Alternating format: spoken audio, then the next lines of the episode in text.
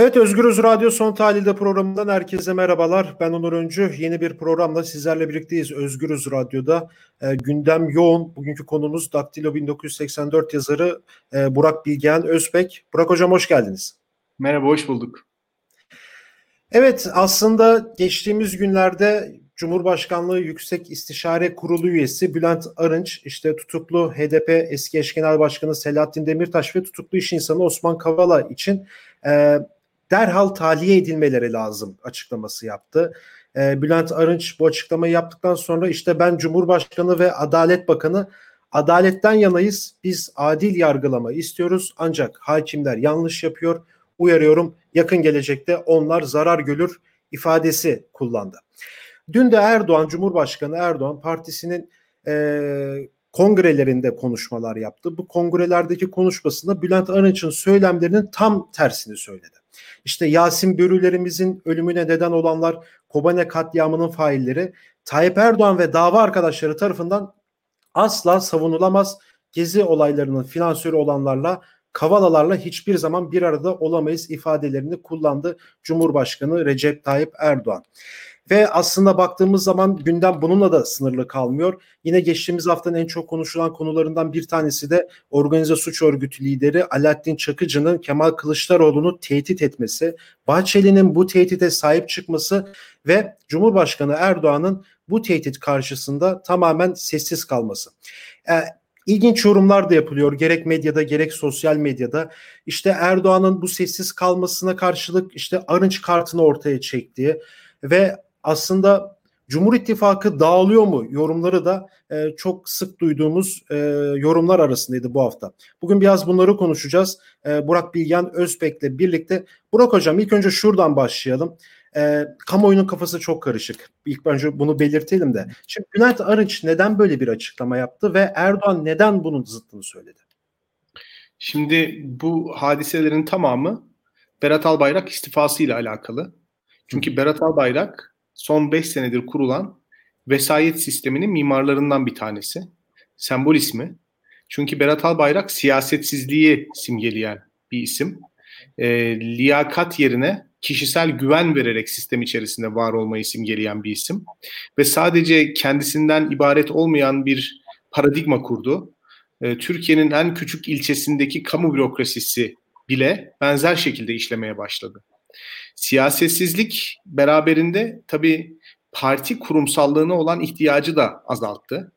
Dolayısıyla Adalet ve Kalkınma Partisi oy kazanmak için yaratıcı politika üretmek zorunda olan bir siyasi parti hüviyetini yitirdi. Hı hı. E, siyasi partiler özellikle kitle partileri yani Adalet ve Kalkınma Partisi gibi partiler çok radikal e, takıntılarla hareket eden partiler olmamalıdır. Toplumun farklı kesimleriyle konuşabilen, onların ihtiyaçlarına göre politika üretebilen ve onları e, sistem dışına çok fazla itmeden ilerlemeye çalışan partiler olmalıdır. Yine Adalet ve Kalkınma Partisi gibi partiler pratik sorunları siyasi kurumlar vasıtasıyla algılamak zorundadır. Yani ilçe teşkilatlarından başlayarak o parti hiyerarşisi içerisinde halkın beklentilerini algılarlar ve politikaya dönüştürürler. Ancak Berat Albayrak'la birlikte bu akış tersine döndü ve tabandan tavana bir siyaset geliştirme süreci e, olması gerekirken tavandan tabana empoze edilen bir siyaset geliştirme süreci ortaya çıktı. Bu da beraberinde medyanın sıkı kontrolü, yoğun bir propaganda anlayışı, Cumhurbaşkanlığı, İletişim Başkanlığı gibi kurumların sistem içerisinde hayati rol oynaması gibi olguları doğurdu. Bu bakımdan Berat Albayrak aslında Türk siyasetini zehirleyen bir kültürü inşa etmedi e, sadece. Yani muhalefeti zehirleyen bir kültürü inşa etmedi. E, Türk siyasetini topyekün zehirleyen bir kültürü inşa etti ve bu kültür içerisinde Adalet ve Kalkınma Partisi de bir siyasi parti olarak oldukça gereksiz gözüktü.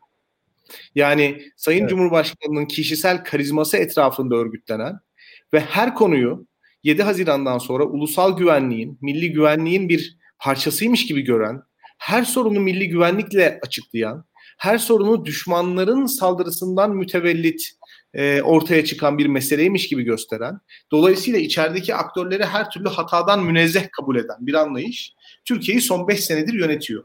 bu 5 senedir yöneten zihniyet tabii Adalet ve Kalkınma Partisi'ni de dediğim gibi gereksizleştirdi.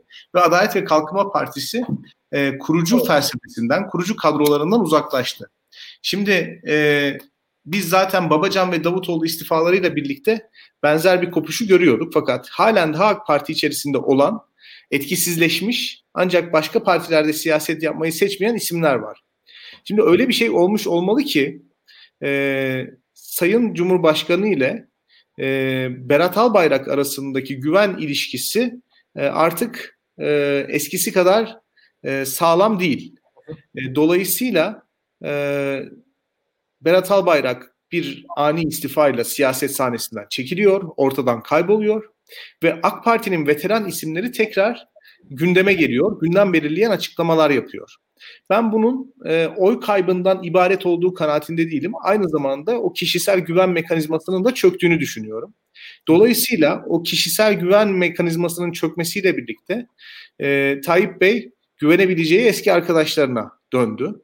E, Berat Albayrak'ın sistemden çekilmesiyle birlikte bu mukadderdi ve birçok taş yerinden oynadı haliyle. Çünkü biraz önce söylediğim gibi Adalet ve Kalkınma Partisi'nin de parti kurumsallığını yitirmesi aslında Cumhur İttifakı dediğimiz e, şeyin kurulmasını beraberinde getirdi. Çünkü Devlet Bahçeli mesela AK Parti'den nefret eder. Yani parti olarak AK Parti'den nefret eder. AK Parti'nin kuruluş felsefesinden, AK Parti kadrolarından, AK Parti'nin pragmatizminden bundan çok hoşlanmaz. Ama Devlet Bahçeli mesele milli güvenlik olunca gönül rahatlığıyla Sayın Cumhurbaşkanı ile birlikte bir ittifak kurabildi. Şimdi Albayrak'ın çekilmesi yerine eski AK Partililerin gelip pragmatik politikayı yapmaya başlaması ilk önce tabii ki e, Devlet Bahçeli'yi rahatsız edecek. Devlet Bahçeli bunu okudu. Çok net evet. bir şekilde okudu bana sorarsanız. Olayların nasıl gelişeceğinin farkına vardı. Ve e, durduk yere ortada hiç mesele yokken Alaaddin Çakıcı'nın e, Sayın Kemal Kılıçdaroğlu'na yaptığı saldırı ve hemen arkasından Devlet Bahçeli'nin buna sahip çıkması açıkçası e, Adalet ve Kalkınma Partisi'ne gönderilmiş bir siyasi mesajdan başka bir şey değil. Yani bir e, şöyle söyleyeyim siyasi nabız yoklama e, evet. hamlesinden başka bir şey değil bence.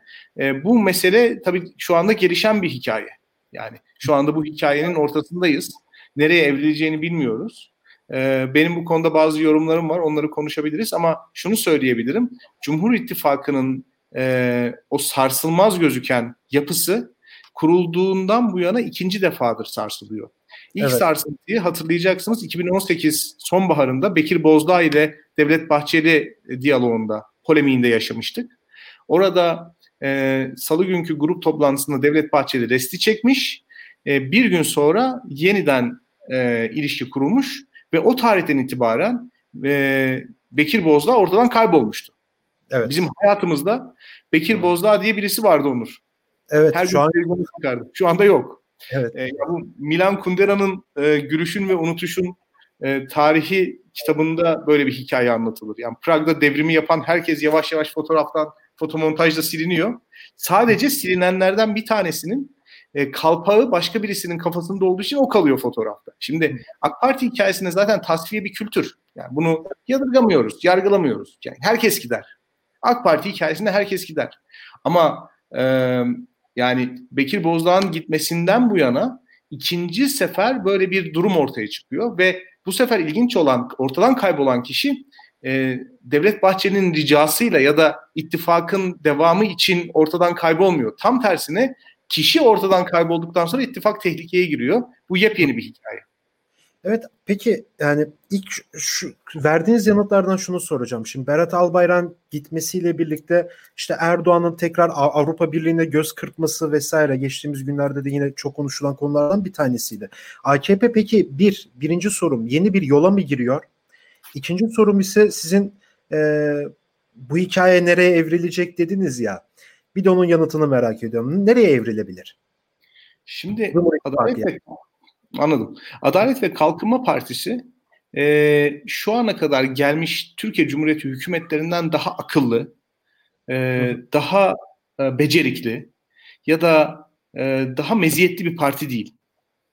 Yani şu ana kadarki hükümetler belirli kısıtlamalar içerisinde hareket ettiler ve belirli politikalar geliştirdiler. Adalet ve Kalkınma Partisi'nin bu kadar hoyrat, ekonomik gerçekleri bu kadar göz ardı eden, dış politika e, sınırlamalarını e, ihlal etmeye bu kadar hevesli bir politika izlemesini şu ana kadar gelen sağ hükümetler akıllarından geçirmedi mi sizce? Hepsi geçirdi. Evet. Hepsi geçirdi. Onların sıkıntısı bir vesayet kuramamış olmaları. Yani vesayet mekanizması Milli Güvenlik Kurulu'ydu onların zamanında. Şimdi Adalet ve Kalkınma Partisi'nin meselesi e, vesayeti kendisi kurduğu için Milliyetçi Hareket Partisi ile. Yani ulusal güvenliğin ne olduğuna kendisi karar verip sistemin e, sınırlarını, normali ve istisnayı, normali ve anormali kendisi belirleme hakkına sahip olduğu için artık siyaset yapmaya ihtiyaç duymuyordu. Yani siyaset yapmaya ihtiyaç duymadan, ekonomiyi iyi yönetmeden, dış politikada makul davranmadan, iç siyasette e, e, ne bileyim toplumsal gruplarla müzakere etmeden de iktidarda kalabileceklerini keşfettiler. Bu mucizevi bir şey. Yani bir şey söyleyeceğim. Mesela e, 2018 yerel seçimlerinden önce Milliyetçi Hareket Partisi sadece 3 tane miting yaptı. Ve %11 oy aldı. Yani 3 miting yaparak %10-11 oy alıyorsanız hakikaten siyasi bir faaliyet yürütmenize gerek yok. Yani haftada bir kürsüye çıkıp sizin gibi düşünmeyen herkesi biraz e, benzetmelerle, biraz atasözleriyle e, ve devletin dilinden konuşarak aşağılayıp tekfir ettiğiniz zaman zaten %11 oy alıyorsunuz. Niye siyaset yapasınız ki? Evet. E, bütün medya sizin elinizde. İktisadi bir başarısızlık e, kamuoyu tarafından algılanmıyor ki. Yani insanlar markete pazara gitmese bu ülkenin parametrelerinin harika olduğunu düşünecekler. E, her hafta başka bir ülkeyle bir sıkıntıya, bir savaşa giriyorsunuz. Savaşın eşiğinden dönüyorsunuz. Sürekli bir coşku var. Yani insanlar geleneksel medyayı halen daha izliyorlar ve halen daha izledikleri için ortada çok büyük bir başarı hikayesi olduğunu sanıyorlar. E şimdi böyle bir ortamda siyaset yapmanın bir anlamı da yok. Yani siyaset yaparak partiler iktidara gelir. Hizmet yaparak iktidara gelir. Ekonomiyi yöneterek iktidara gelir. Şimdi Adalet ve Kalkınma Partisi ve MHP böyle bir ilişkiyi ortadan kaldırdılar. Çünkü vesayet unsuru kendileri olduğu için kendileri düşse bile muhalefet partilerini daha kötü bir çukura itebiliyorlar. Yani AKP'nin oyları düştü. MHP'nin oyları düştü. E bunda e, panik olacak bir şey yok. Hemen HDP'li belediye başkanlarını içeri alabiliriz. Yani yerel seçimleri kaybetmiş olmanın bir an, şeyi yok. Bir, bir hani oturup şapkamızı önümüze koyalım. Bir dahaki seçimi kazanmak için ne yapmamız gerekir gibi bir pratiğe ihtiyaç yok. Yani İçişleri Bakanlığı genelgesiyle zaten belediyeleri kontrolünüze alabiliyorsunuz. Anlatabiliyor muyum? Yani o bağlantı koptu. O bağlantı koptuğu için ki bunu koparan kültürün de mimarı biraz önce söylediğim gibi Berat Albayrak'tı. E, dolayısıyla şimdi e, eğer Berat Albayrak yoksa partilere yaslanmak zorunda. Partiler de siyaset yapmak zorunda. Yani parti il başkanı, ilçe başkanı, milletvekili iline gidip siyaset yapmak zorunda. O yüzden hani ekonomiyi iyi yönetmek zorunda, kaynakları iyi dağıtmak zorunda. Yani mesela şimdi e, Berat Bey'e yakın 10 tane tanıdık ailenin çocuğu işte kamu kurumlarında çok yüksek maaşta yönetim kurulu üyeliği alıyor ve bunların toplam maliyeti diyelim ki 10 trilyon evet. e, aylık diyelim. E, şimdi bir siyasetçi, Adalet ve Kalkınma Partili siyasetçi 10 milyon liralık bir kaynak gördüğü zaman e, 10 tane 20 tane yakın ailenin çocuğuna dağıtmak yerine bunu 2000 kişiyi asgari ücretle işe sokmak şeklinde formüle eder. Yani o evet. kaynağı daha fazla. Yani siyaset budur zaten. Normali hani, bu zaten. Ya evet ya yani, yani mekanizma bu. Çünkü oy alması lazım. Fakat o bağlantı koptuğu için siyasetçiye ihtiyaç yoktu. Şimdi siyasetçiler devreye giriyor ve Lütfi Elvan ekonomiyi toparlamanın gerekli olduğunu farkında. Yoksa oyalamayacaklar. Evet. Yani anlatabiliyor muyum? Ya Efkan evet. hala mesela Kürtlerle konuşmak gerektiğinin farkında. Konuşmak zorunda. Yani bu ülkede yüzde on beş e, nüfus var, oy var. Bilmiyorum rakam rakamı tam olarak ama böyle söyleyelim. Yani yüzde on beşi dışlayarak siyaset yapamazsınız. Sürekli bu insanları şeytanlaştırarak siyaset yapamazsınız. Bu insanların tercihlerine saygı duymadan siyaset yapamazsınız. Bunun farkındalar. Yani biz mesela muhalifler olarak Onur hep hani doğruları konuştuğumuzu, doğru tespitleri yaptığımızı düşünüyoruz. Ee, doğru bence yapıyoruz da. Ama en büyük yanılgımız Adalet ve Kalkınma Partisi içindekilerin bizim kadar doğru tespit yapmadığını düşünmemiz. Biz hangi tespitleri yapıyorsak o siyasetçiler de bence aynı tespitleri yapıyorlar. Fakat o vesayet mekanizması onların elini kolunu bağlamıştı. Siyaset yapamaz hale getirmişler. Şimdi siyaset yapmaya çalışan bir parti görüyorum ben karşımda. Kime karşı bu parti? Onu da söyleyeyim. Bu evet. parti siyaset yapmak istiyor ve siyaset doğası gereği daha ılımlı, daha uzlaşmacı, daha pragmatik olmayı gerektiriyor. Fakat iletişim başkanlığının duvarına çarpıyor. Turkuaz medyanın duvarına çarpıyor. Milliyetçi Hareket Partisi'nin duvarına çarpıyor. E, Vatan Partisi'nin duvarına çarpıyor. Bazı illegal örgütlenmelerin duvarına çarpıyor. Çünkü vesayetten beslenen, çalışmadan, işte çok akıllı olmadan, çok yetenekli olmadan bir şekilde vesayet sayesinde hayatta kalan hangi aktör varsa yani bunu şöyle düşünün. En ufak bir devlet dairesinde rütbe alabilmek için kapı komşusunu polise ihbar edip onun koltuğunu kapan adamdan işte üç tane miting yaparak seçimde yüzde on on bir oy alan partiye kadar düşünün kim varsa eski vesayetten beslenen tabii ki buna karşı bir direnç oluşturuyor. Peki hocam Erdoğan'ın yani evet Efkan Ağlay'ı tekrar görevin başına getirdi. Yeni görevler verdi. İşte Bülent Arınç çıktı konuşmalar yapıyor vesaire vesaire. Peki Erdoğan neden yani can, bir e, kamuya açık bir yerde daha doğrusu bütün televizyonların canlı yayınladığı bir şeyi de neden Arınç'ı yalanlıyor peki? Yani evet özünde siyasete dönmesi gerekiyor. Aslında AKP bir şekilde o bağlarından kurtulması lazım. Böyle de diyebiliriz. Ama evet. şimdi tam tersini davranıyor Erdoğan. Erdoğan. Bunu ne demek lazım? Bunu nasıl yorumlarsınız? Şimdi şaşırtıcı olan e, Sayın Cumhurbaşkanı'nın bu hafta sonu yaptığı konuşma değil. E, Bülent Arınç'ın e, hafta içi yaptığı konuşmalar. Yani biz ona şaşırmalıyız. Şimdi Bülent Arınç olduğu yerde duruyor. Birkaç senedir televizyona çıkamıyor. Evet. Ve ne hikmetse e, Berat Albayrak istifa ettikten sonra serbest bir şekilde ana akım medyada kendisine yer buluyor. Ana akım medyada gündemi sarsacak açıklamalar yapıyor. Hem de en radikal noktadan yapıyor. Yani onu da söylemek isterim. Evet. Yani, tabii tabii tabii çıtayı da yüksek tutuyor. Yani evet. ne derler karnından da konuşmuyor. Demirtaş'ın kitabını okudum dedi. Çok güzel. Ya böyle bir insan neden cezaevinde? Aham Bilge'nin kitabını okudum. Bu insan neden cezaevinde? Osman Kavala ne yapmış size? Vesaire vesaire. Böyle söylemesi bayağı bir Tabii. Yani, bomba etkisi yarattı medya tabiri. Tabii. Yani mesela şey demiyor. Hani bizde e, bazı konularda evrensel değerlerden uzaklaşmış olabiliriz. Zaman içerisinde düzelir falan demiyor. Çok net, çok somut evet. atılacak adımları söylüyor. Şimdi şaşırtıcı olan o.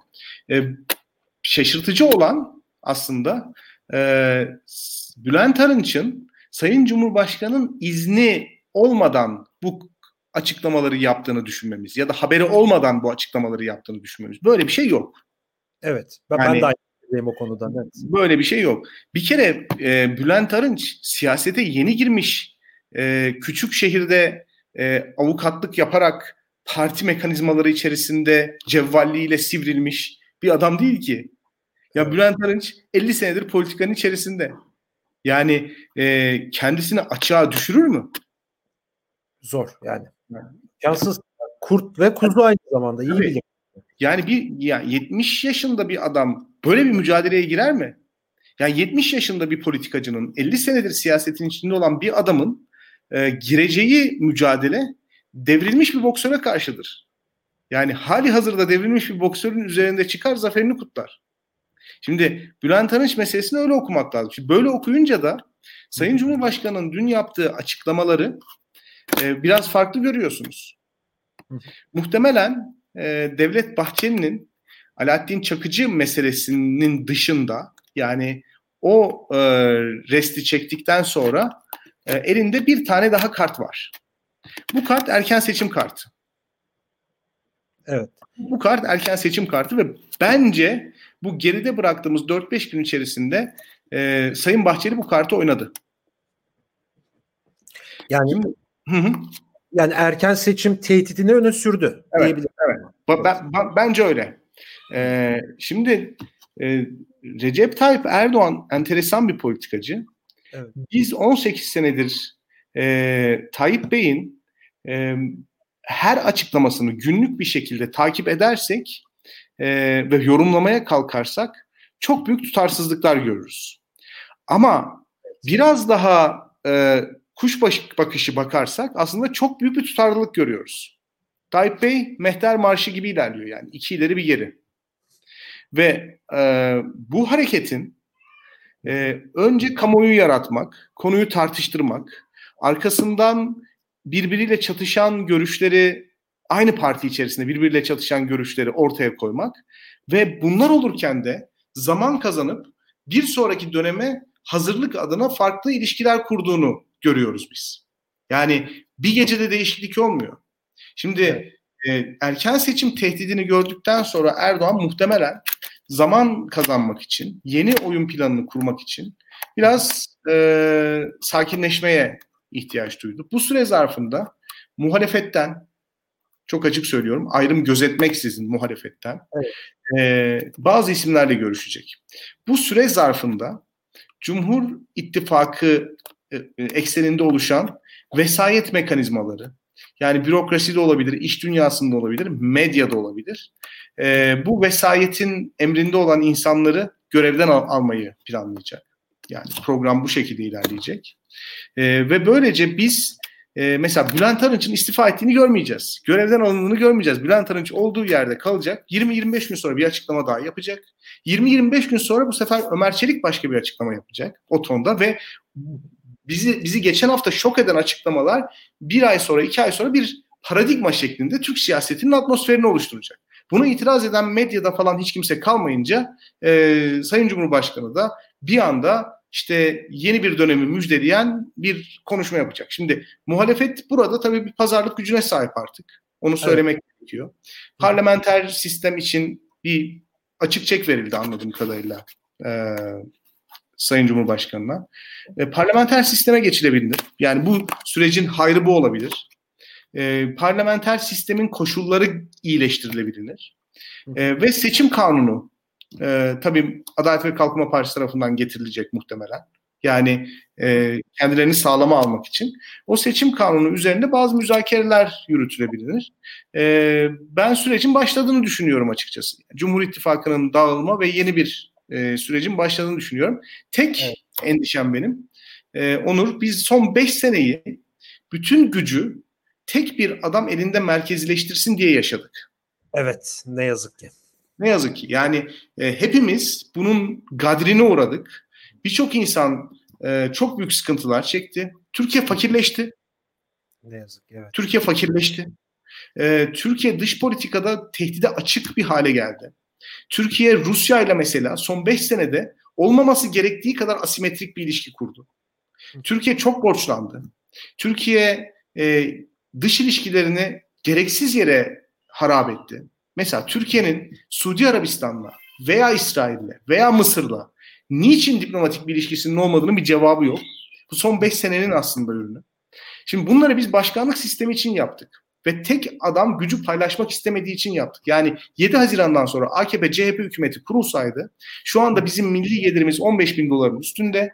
İşte e, görevden uzaklaştırılan akademisyenlerimiz odalarında e, haksız yere işinden olan insanlar şu anda aileleriyle mutlu sofralarında oturuyor olacaklardı.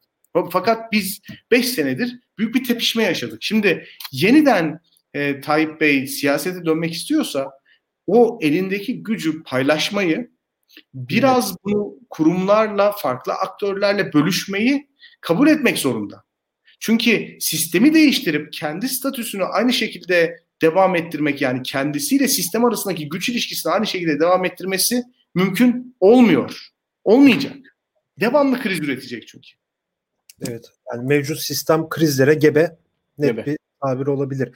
Ee, aslında önümüzdeki günlerde daha doğrusu sizin tabirinizle bir galiba bir, bir ay sonra falan biz bunları net bir şekilde aslında görebileceğiz. Çok teşekkür ederim programımıza katıldığınız için. Ben teşekkür ederim. İyi yayınlar. Evet, Burak Bilgen Özbek Daktilo 1984 yazarı. Bugünkü konuğumuz da Arınç'ın açıklamaları, Erdoğan'ın tam tersini söylemesi, acaba Cumhur İttifakı dağılıyor mu e, söylemlerini vesaire. Bugün Özgürüz Radyo'da konuştuk. E, başka bir programda yeni bir bölümde görüşmek dileğiyle. Şimdilik hoşçakalın.